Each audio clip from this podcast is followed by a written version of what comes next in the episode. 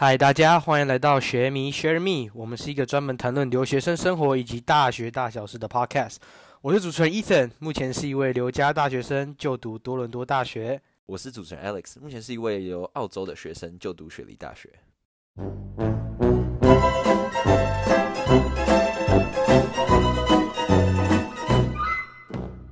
哎，Alex，我们回来差不多也有快要一年多了。那时候从 COVID 开始，你回来之后，你有觉得国外的生活跟你原本在台湾有什么不一样吗？其实我觉得是蛮大的转变。就是原本在国外，我觉得时间非常自由，因为自己自己一个人住嘛，然后也不用跟别人，就是不用受限于别人。那你回来之后要跟家人相处，你要自己安排这些学业，因为在一个很自己很舒适的环境，然后可能没有那么多同才的情况下，我觉得读书是比较困难的。那你觉得你读书的情况是不是变得很懒？就是跟现在，因为现在。嗯，因为现在台湾也是就是面临线上上课嘛。虽然台湾现在才差不多才两个月、三个月，呃，我们已经差不多已经实行了快要一年多了。所以你觉得你应该有什么心得吧？其实心得是蛮多的，因为台湾我觉得算幸运的，不是说很有这个所谓的爆发幸运，是因为比较晚，所以可以接近很多国外，像是香港啊，国外的大学都已经线上学习了，所以不用再多一个摸索的步骤。像是当时我觉得刚开始的时候，我刚从雪梨回来高雄，那时候其实线上课程蛮难的。我觉得，因为很多地方就是它不是一个很很有系统的学习，会变成你东拼西凑。可能今天视讯是在一个平台，然后作业找又在另外一个平台，然后教材下载又在另外一个平台，变得整个很分散。你等于是要花很多时间去抓一些东西，然后把它整合起来，对吧？假如说啊，就是因为要花太多时间把它整合了，所以到最后干脆不学了嘛。诶，我本身是比较向学、认真上学、向学的人，所以这部分我就不太清楚。没错，哦，真的吗？OK OK，但是就是老实说，我们亲身去了之后，我发现其实国外的生活跟我们想的有点不太一样，对不对？其实看影集啊，看一些电影，就是会对国外的印象是非常开放嘛，这当然，然后就是感觉有点为所欲为的。不管是所谓美国的什么 frat party、sorority、姐妹会、兄弟会等等，感觉很狂。但是其实出国我没有那么觉得。你呢？你在加拿大的情况是怎么样？其实我发现跟想象中，我们大家都是在大学就是 party 啊，或者是喝一堆酒喝到直接 black out 的情况，有些微的不一样。当然还是有发生这个 black out 的事件啊。我本人我自己就有吐了好几次，不过我是酒量差啦。对啊，从高中说到大学，哦，谢谢。有的说我们在多伦多大学，我在多伦多大学感受到的是，其实大家就是在玩的时候是很认真的玩，但是在对待课业的时候，他们真的是跟疯子一样，你知道吗？对，这不得不为我们留学生澄清一下。这很多人觉得，哇靠，你是纨绔子弟，去外面就是洗学历。当然有纨绔子弟，这这不能否认。那当然也是有洗学历，但是其实很多人都是很认真的，像是。让我最有感觉的一点是，像台湾的公共的图书馆，通常都是有一定的时间限制，可能早上九点到晚上九点之类的。但在国外有很多那种二十四小时的图书馆，然后真的是很随时都是坐满人，都很难找到座位。这里面就有人睡睡了，然后起来读书，读完再睡，这样子其实还蛮疯狂的。我觉得真的真的很扯，就是我们之前在多伦多的时候，就是 final season 或者是 midterm season 期中考期末的时候。他们都会直接图书馆开二十四小时，然后你早上看到那个人在那边，昨天看到他，你今天过去看他还是穿同一件衣服，他完全没有回去洗澡过。这老实说，他们是读书也有很认真，也有很混的，是我不否认。那你在讲什么废话？不是每个环境都是这样吗？对啊，但是就是我目前看到的是认真的占大部分啊。对啊，但是你觉得就是在台湾，他们都会想说，就是像你刚才讲的。我们是去国外洗学历，或者是在台湾混不下去。说实在话，有一点混不下去啊。本人是没有考过学测，不好意思。但是，因为我们高中也是在高雄美国学校，所以是比较偏向美式方的教育。你会觉得这样的系统比较适合你呢，还是就是台湾目前的系统，你会比较觉得对学生比较好？其实我觉得所谓的因材施教吧，每个人对学习方式东西的方式不一样。那可以接受的，可以接受的教学方式也不一样。那像是我个人，国中还是在当地读嘛，那读的其实就不怎么样，可能是有贪玩，可能是有不认真，但是我觉得进到美国学校之后，就是对学业或者是对学方面的积极度，学讲错了，学以外的积极度其实都是相对之下比较高的。就在一个比较相对自由的环境里，我觉得有些人会发挥的更好，但有些人可能比较不受控，在更比较压抑的环境下，反而会是更好的。所以我觉得没有说哪一个学习方式一定是更好，会比较像是个人比较适合这种方式啊。OK OK，好，那你请问你是属于比较疯狂还是比较认真那一派？我认识我的人都是知道，我说不上认真，好不好？跟认真可能八字没一撇。但是我觉得在比较热衷的事物或比较喜欢的科目，是还蛮认真的。那你呢？哎，等一下，等一下，我来跟各位讲一下哈，这个家伙啊，之前啊，在我们高中的时候，中文课啊，我每次晚上回家，只要有功课，第一个收到简讯一定是他、啊，他说：“哎、你写完了没我是叫叫这叫教学相长，我们就是互相参考对方内容，一起打造更美好的未来，这样子。？”你这个叫做申请，这叫试用范本，你知道吗？没有没有没有，这个跟你讲，这段是纯属虚构，绝对没有什么 plagiarism，没有，好不好？绝对有，高中校长没有，这这段没有。好，那 我们刚进入到刚刚的部分啦，就是那你也是国中上来高中，就是从一个当地的体制上来一个国际的体制，那你觉得你是比较适合哪一个，或是怎么样的人会比较适合当地，怎么样人会是比较适合国际？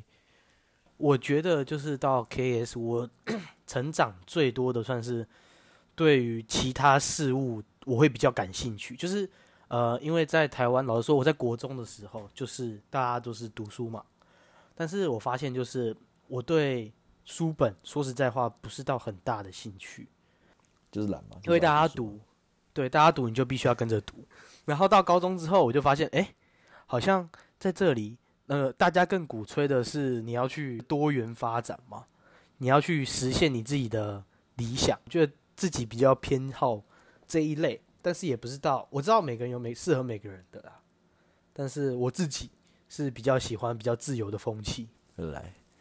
好，那不过不得不讲一下我国中的故事。我觉得有一个比较开明的家长也是有点好处的，就是我国中的时候，大家很应该很清楚，国一的话就是没什么问题，四点下课。但国二开始就所谓的选择性第八节，但美其名是选择性啊，但是我相信每个人就是被迫参加，他会给你一个通知单，但是每个人都都同意。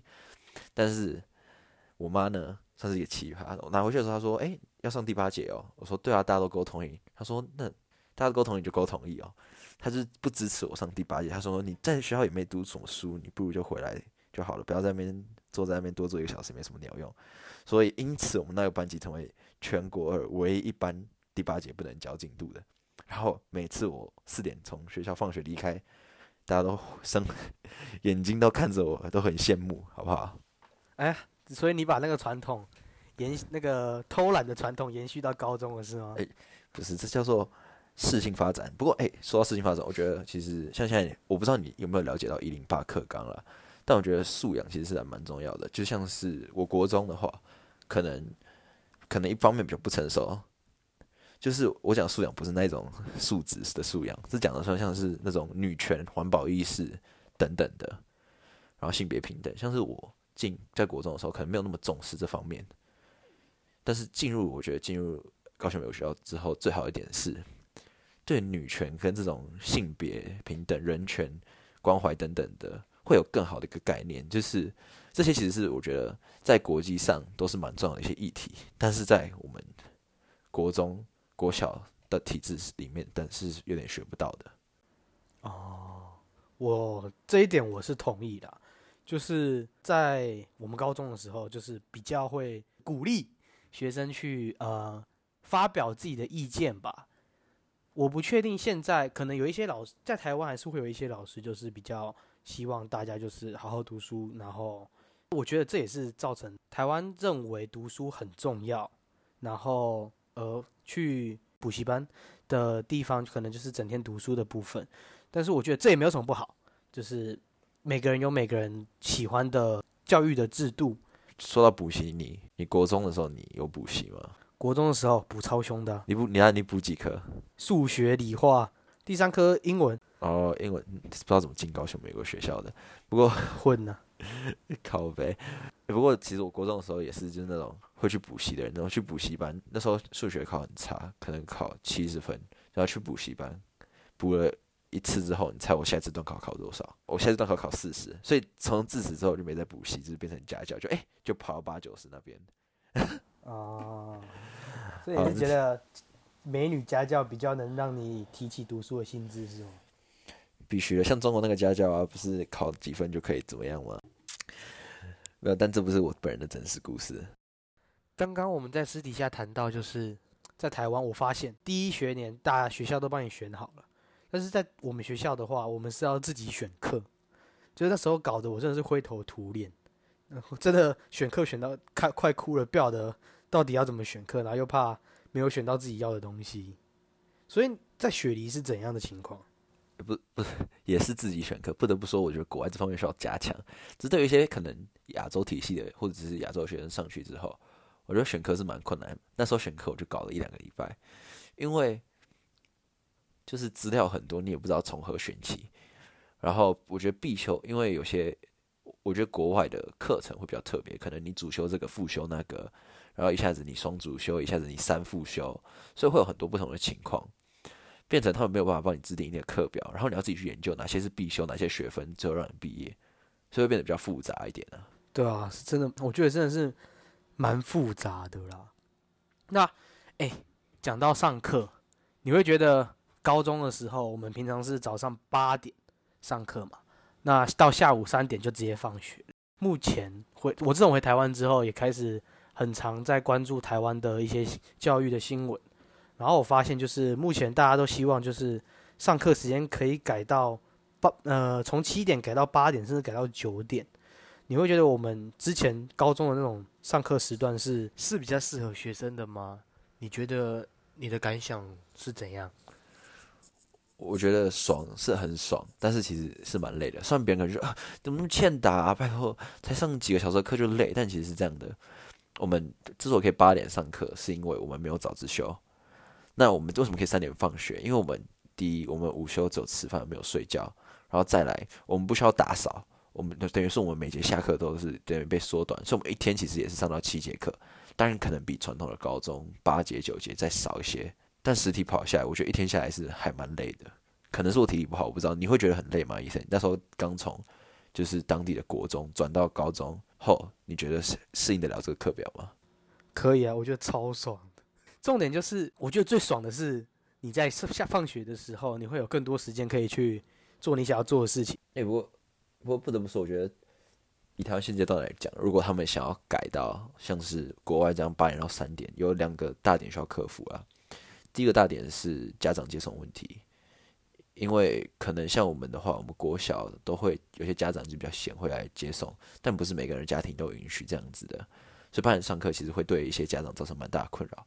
那三点放学呢？同理，呃，除除了家长接送以外，和照顾的问题撇除，很更大的问题是我们补习文补教文化了，就是会不会变成另变相的让补习业者更加猖狂，就是可能原本六点开始上，变成更早开始上，所以这两个我觉得是需要克服的点啦，不然的话，你三点放学没有意义啊。没有，就是他们这样三点做是要让我们探索自己的兴趣。那如果你把都把它拿去补习，等于是有点本末倒置了。嗯，我觉得这一个都不是我们的专业，就是我们表达一下我们的想法啦。对，不要攻击好不好？就教育业的人不要自浅见好不好？哎，听说我们旁边这一位也是教育业的啊？对啊，哎呀，就是我目前是在补习班打工啦，所以也是看到蛮多学生就是从早补到晚，也是蛮辛苦的。哎，可是说实在话，我们虽然是三点放学，但是我不晓得是不是因为我每次回家都睡觉的原因，我每次每天，我自从上了高中，每天都读到一两点、两三点，然后再去睡。你呢？我觉得这可能是程度的问题。啊、真的吗？没有啦，开玩笑的。我我觉得是要看课后活动了，因为像是我参加蛮多社团，我们学校一个人最多就是参加五个社团，因为一到五放学隔一天嘛。但我本人就是参加了五个社团，所以我回家之后都很累，可能吃个晚餐就可以要睡，先睡个一两个小时再说了。那睡起来之后再做作业，其实蛮容易就做到一两点，但是也要看情况，就是比较不忙的时候可以早一点睡。那你时间分配好，还是有机会可以那个的。哦我以为你都是直接九点睡觉，欸毕竟你功课都是直接，哎、你有写功课吗？哎、你写完了吗？借我看一下好不好？跟你讲，我是我我是要杜绝一切不实的控告啦。个人是不承认自己的行为。你确定哈？我们之后可以找更多证人来我们这里作证啊。不过谈论到社团，我记得我们学校有一个叫做 MUN 的嘛，就是所谓的中文是国联吗？模拟联合国，模拟联合国对，对，国迷你迷你联合国。那我发现就是模拟哪其什么迷你？你模拟在公联合司小啊？国 迷你我还我还大型联合国嘞，还中型联合国嘞，都有小人国了，不能迷你联合国吗？是是怎样？身高一五零以下吗？好，这题外话，题外话。重点是台湾很多学校也都有这种所谓的模拟联合国。那我我呃，我想知道，就是因为我毕本人没有参加，你觉得在里面你们是都在干嘛？其实模拟联合国顾名思义就叫模拟联合国，讲废话，那就是你是代表各个国家的立场，然后对于一个现在他们或者世界正在面临的问题提出一个解决方案。那模拟联合国目前跟大家科普一下，会是偏向在比较前几志愿才会有的社团，因为两个原因，第一的话，它是全英文表达。那第二，它需要比较好一点的所谓 researching skills，就是你要比较会查资料跟同等资料，所以会比对于一般的学生来说可能比较困难。当然，好处就是第一当然可以练习英文，那第二当然是练习口说能力、条理逻辑性，跟你要关注一些时事跟国家立场，都会让你自己变得蛮有知识的嘛。应该这样，我不知道是不是这样讲。OK，呃，说实话啦，就是在 resume 上面看比较好看。我们做的一切都是为了之后的利益啊！我记得不是不晓得是不是 Alex 或是另外一个同学哈，我听说他的一篇论文从第一次 meeting 写完之后，沿用了一整年，从来没有改过。对啦，对，但其实就是摩尔联合国会分成两派人，第一派就是真的对这方面的议题很有热忱的，那第二部分的人就是为了让申请大学的，呃，所谓的叫什么书审嘛，如果以台湾来讲，会比较好看一点。以台湾来说，算是备审。备审啦，不好意思。那你呢，医生？你觉得你高中有参加什么社团，是让你觉得在申请大学或者在你人生当中是蛮有帮助、蛮有收获的？蛮有帮助的。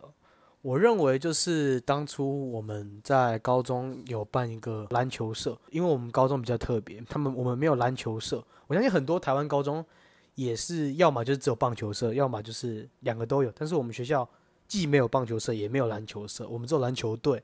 所以那时候 Alex 就是在我高二的时候，就是创办了一个篮球社，然后我之后高三进去给他当给他蹭一个位置，当了一个社长。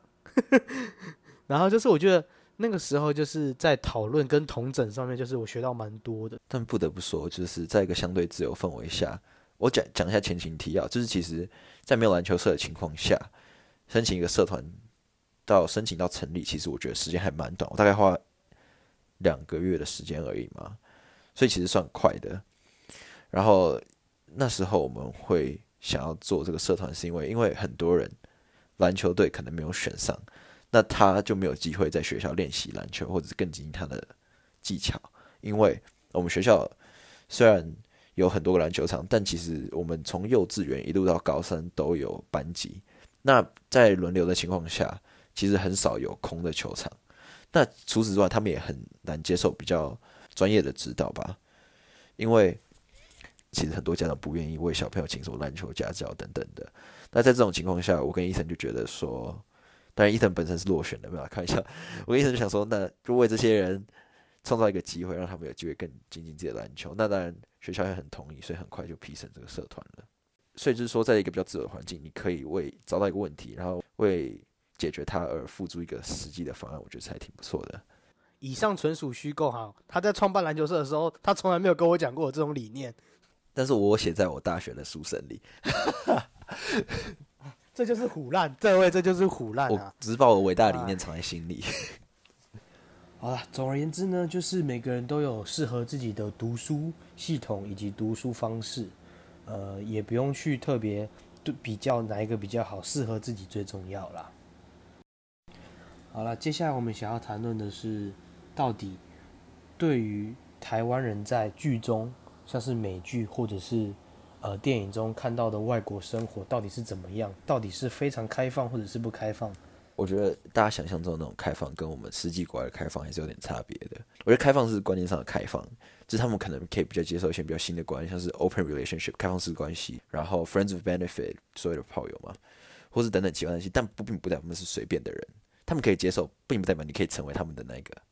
所以我觉得这两个要分清楚。OK，我个人是觉得，呃，本人是比较保守一点，没办法接受什么 friend with benefit。本来我相信我们龙华国小一哥一定可以接受的。我觉得可以得到可以得到的部分，可以得到跟可不可以接受是两回事，好不好？今天有一个女生送上门，你要不要啦？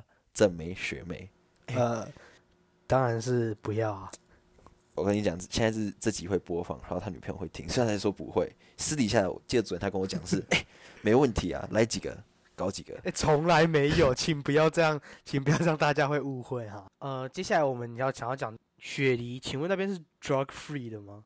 就 not like drug free，就是 like marijuana free，大麻是合法的吗？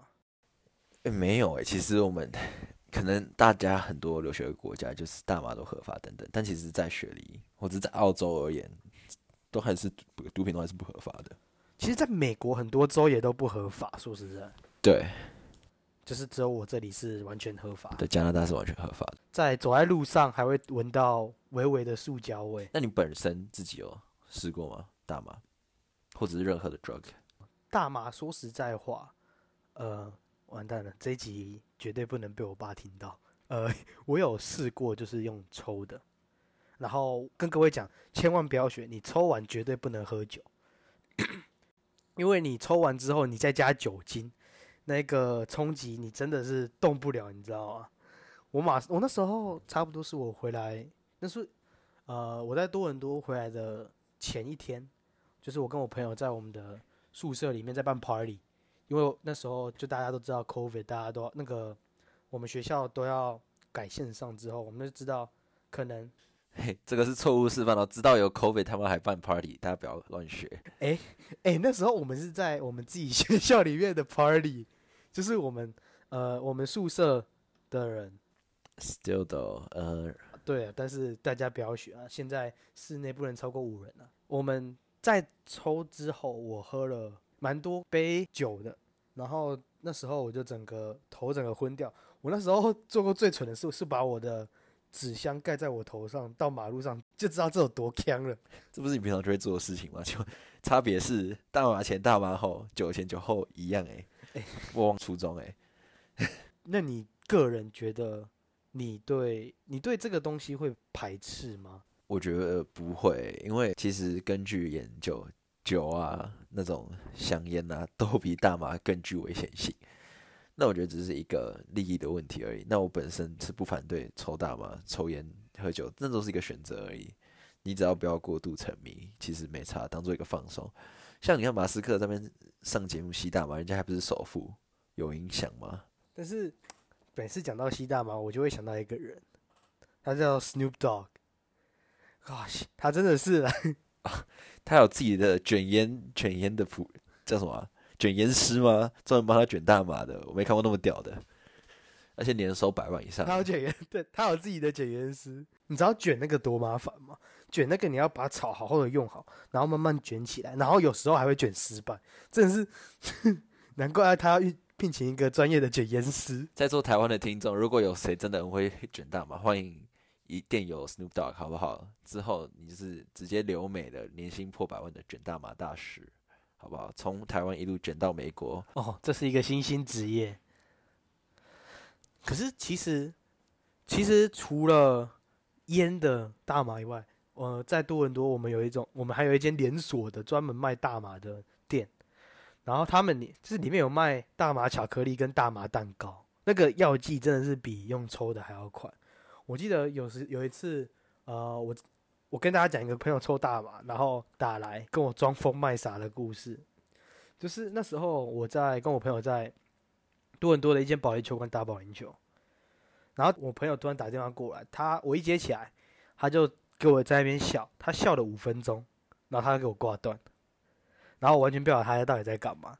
之后他过两个小时之后才醒来跟我说：“哦，我没有，我刚才吃了大麻巧克力。那你自己吃的大麻巧克力或大麻蛋糕，你有吃过吗？先问。”我是没有啦，我是没有尝试过。我说你只有吸过，呃，我只有吸过一点点。呃，不要讲屁话，有吸过就有吸过嘛，只有零或一，好不好？那你觉得感觉怎么样？是像大家讲的一样很爽吗？很迷幻吗？还是怎么样？我觉得就是它会放大你的情感吧。我一位呃大麻研究所的朋友说过，他他觉得就是你开心会更开心，但是你更难过的时候，哦，你真的不要抽大麻，你不会更开心。放到你感官吗？对对对。可是他们那边的人已经对大麻这种东西感到很习以为常了啦。说实在，因为。就是我也有朋友在读书的时候，他有一次真的超夸张，他就问我：“啊，你有大麻吗？我想抽抽看，我想这样比较可以读书。”就是，呃，这是一个比较嗯不同，我比较到那边之后比较震撼的一个文化冲击。我就可以聊聊看，就是你当时去加拿大也好，或去澳洲也好，遇到什么文化冲击会让你很不适应的地方吗？很不适应哦，我不确定大家的，我这样要 review 我的卫生习惯是不是？大家。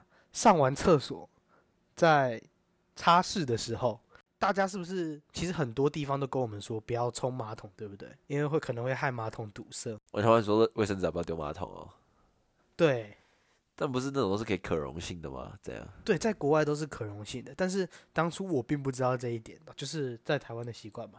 我们我丢掉我都会比较偏向丢垃圾桶，因为那是已经从小到大的习惯。那时候我朋友就会。就是他终于有一天受不了，他就跟我讲说：“你可以不要就丢垃圾桶，就是大部分这里的是直接丢，呃，丢水，我丢马桶。”你你你最大的冲击就是卫生纸冲击，那你他妈冲击也是蛮小的。我觉得我的是比较实际的，就是交友方面。高中的话，就算我们我们的高中算是那种跑堂的，就是跟大学比较像，但是因为我们学校人很少，等于是你一整天可能还是跟同样的人一起混。但是进入大学之后，其实。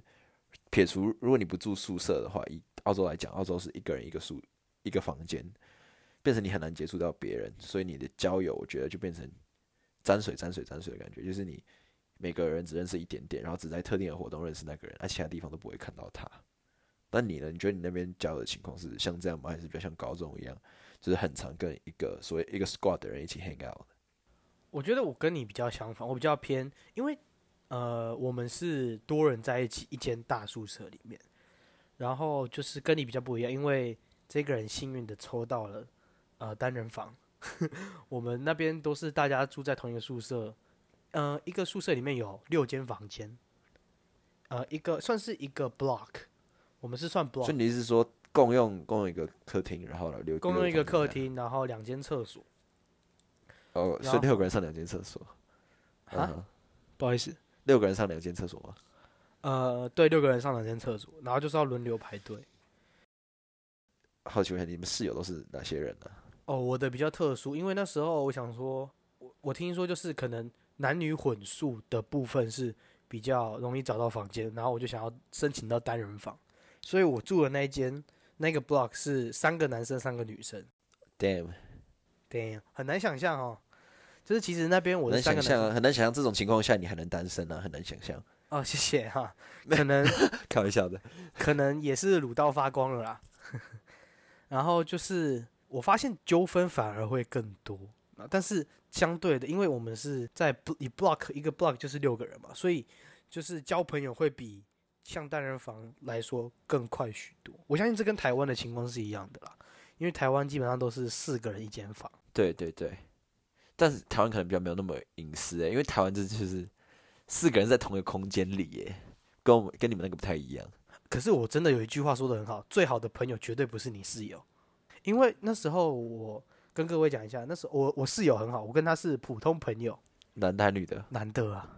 哦，我想你干嘛特别澄清普通朋友？你在哭哦？然后嘞？然后就是我第一次见到他的印象是非常不好的。他怎样？他卫生纸都丢马桶啊？不是啦，这有什么好不好的？就是那时候他我们刚搬进来，我们搬进来的那个那一天，他都没有搬进来。我想那时候我怀抱着一丝期望，想说，谢他不搬进来，那我是不是直接就免费升级单人房？结果有一天我在 downtown 找我朋友的时候，我突然收到我室友传来跟我说，呃，你室友搬进来了，他是一个怪人。然后我就来，啊，他是一个怪人，他是哪里人？他是印度人。然后他一进来之后，广大的印印度听众，我们个案个案好不好啊？你说印度人怎样？个案个案是个案没错，因为通报我的那一位也是个印度人。好，所以你男生室友都是印度人，然后嘞？呃，没有，那是女生室友。但是他我们女生跟男生住，就是女生住一起嘛，男生住一起。当然，所以我现在搞清楚，我一直以为是你们一个人一个房间，然后一直一个 share 的一个 living room，所以你们是三个人一个房间，然后 share 一个 living room。那我们是 like 一个两呃男女各两个各一个 share room，然后各再各一个单人床，就是分成四个房间，两个 share room，两个 single room。哦，两个 share room，所以你是抽到 share room 的？我是抽到 share room。哦，懂懂懂。然后通报你的是 single room 的？呃，通报我的是呃也是 share room 的，然后。所以通报你的是女生，然后新来的那个是男生。新来的那个男生男生。OK，酷酷。然后那时候，那时候就是我在当场听到，我想说，嗯，他哪里怪怪的。然后我就也没有放在心上。然后我一回去的时候，我一打开门，就是我直接看到有一位先生，因为我是住我是先选床，我是选下铺。他那位呢，他直接睡在我床上，上半身没穿，盖着我的棉被，我直接傻眼。那他不知道你选下铺？他知道啊，他的东西都摆在上铺啊。我因为我下铺已经把他摆好，我不知道他是把它当饭店还是怎样。他妈他是低能哦，这这这他妈小了，不会去躺自己床哦。哎，很气耶。然后我那时候整个傻眼。没有什么恶意，但印度人有咖喱味吗？呃，其实我现在来说，我不确定，我现在回去再跟他住，是不是还会有觉得有那种比较迷人的特殊的香味？但是。刚开始的时候，我是有被那些那个冲击到的，嗅觉冲击，还触觉冲击，妈的躺你的床，妈的，真的躺这个床，那时候我真的是真的是没办法接受啊。然后我就后来有跟他讲吗？我跟他讲，我说为什么你躺在我的床上？你的床不是在上面吗？然后说哦没有没有，我太累了，所以我在那边睡觉。问题是他是昨天晚上到的啊，不是啊，重点是你他妈你很累，你不可能睡自己的床吗？就是很累，跟你睡下铺是有什么关联吗？不是他昨天晚上到，我今我隔天晚上回去的，所以他有二十四小时的时间可以准备。对啊，对，我就想说，那就没办法。不过幸好他没有在你床打炮，应该没有吧？他只有一个人呐，是这一点是存疑。反正我是马上把我的东西拿去洗。哦，了解。那我我我澄清一下，所以你是你跟两个印度室友，所以你那两个男生的室友都是印度人？呃，没有，我另外一个室友是一个很帅的白人。加拿大人哦，哎，你们还蛮多元的。那另外一边的女生嘞？那三个女生什么人？女生有一个是呃黑人，然后有一个印度人，然后跟一个亚洲人。他们黑人，他们黑人不是国籍好吗？呃，就是人种嘛。错，这是亚洲，这印度人，这黑人。对，而且你不知道他从哪里来的。我有点遗忘，因为记忆有点久远。因为之后老实说，我们就有发生一些争执，然后就是也来。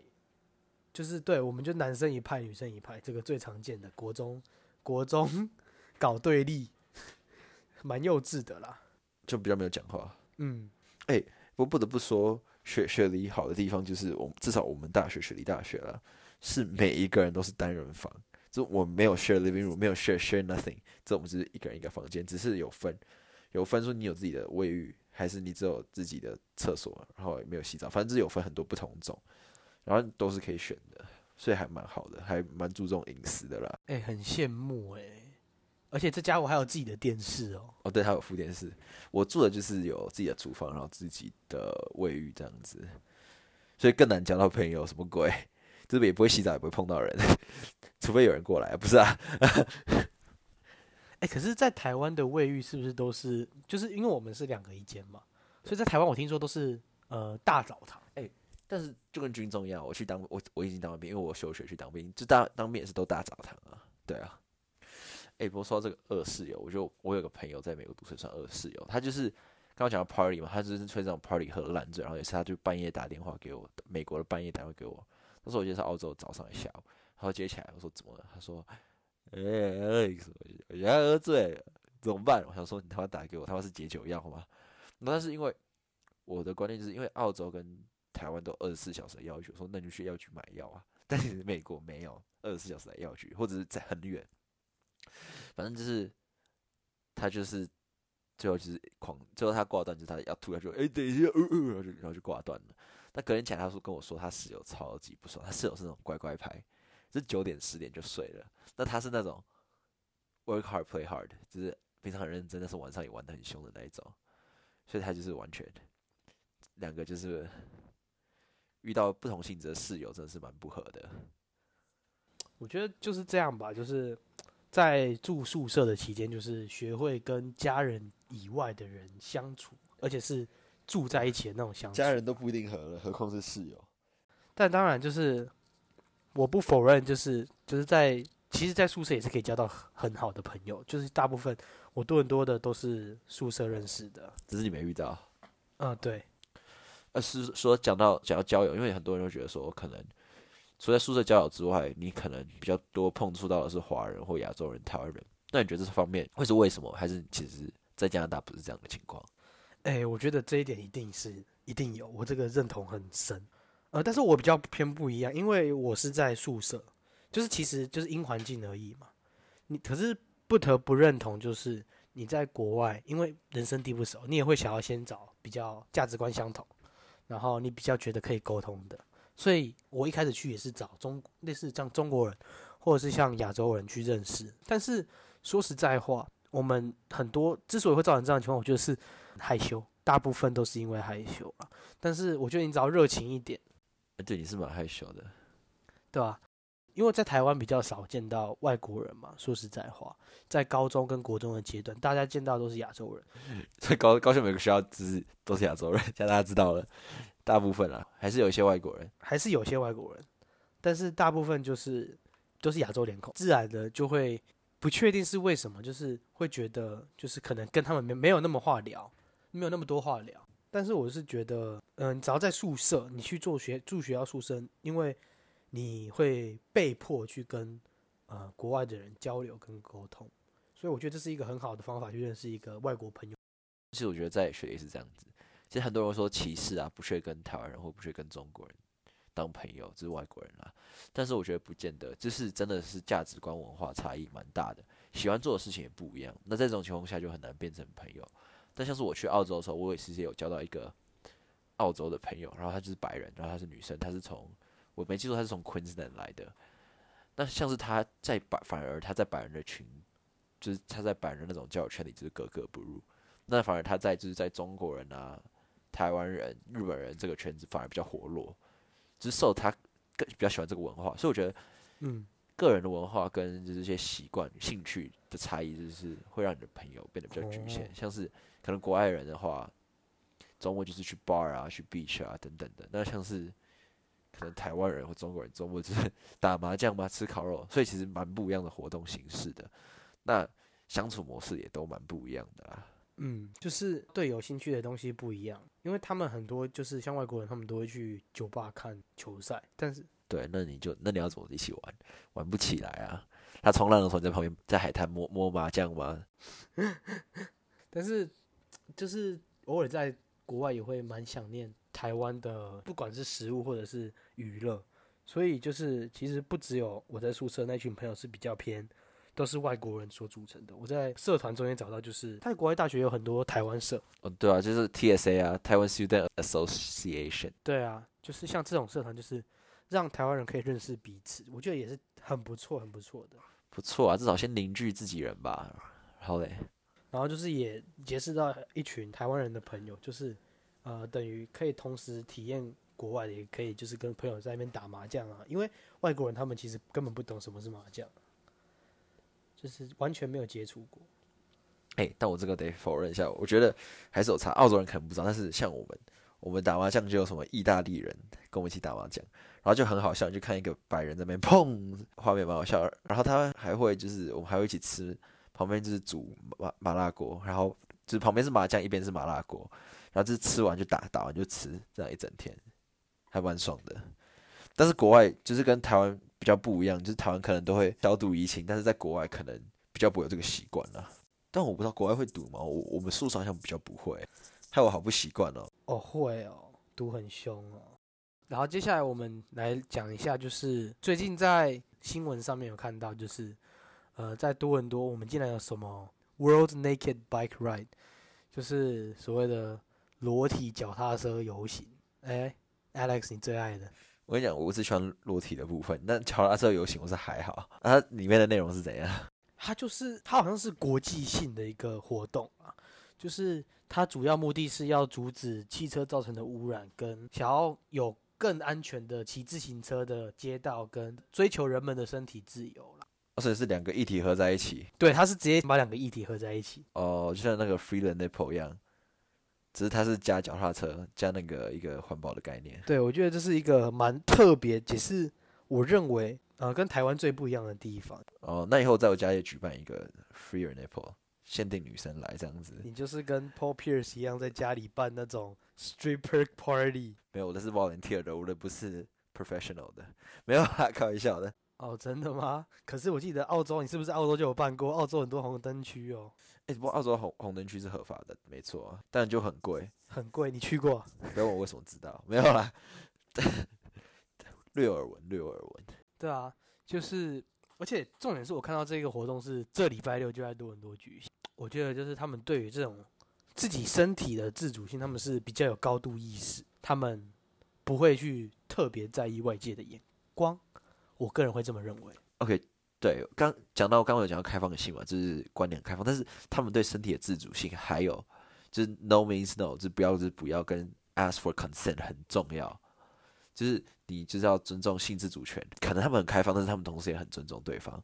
像是那时候我们还有一个他们必修课，就是也不算必修课，就是一定要做的一个线上测验，就是他要确定你懂这些观念，然后你一定要做完，每学期都要做一次。没有，就是因为他们比较善于表达自我吧。对啊，我觉得这就是亚洲人跟美洲人最大的不同之处了。就是大部分的美洲人都不会忌讳在大家面前展现自己的特色，甚至可以说他们都会尽可能找人多的地方尽情展现自己的才华。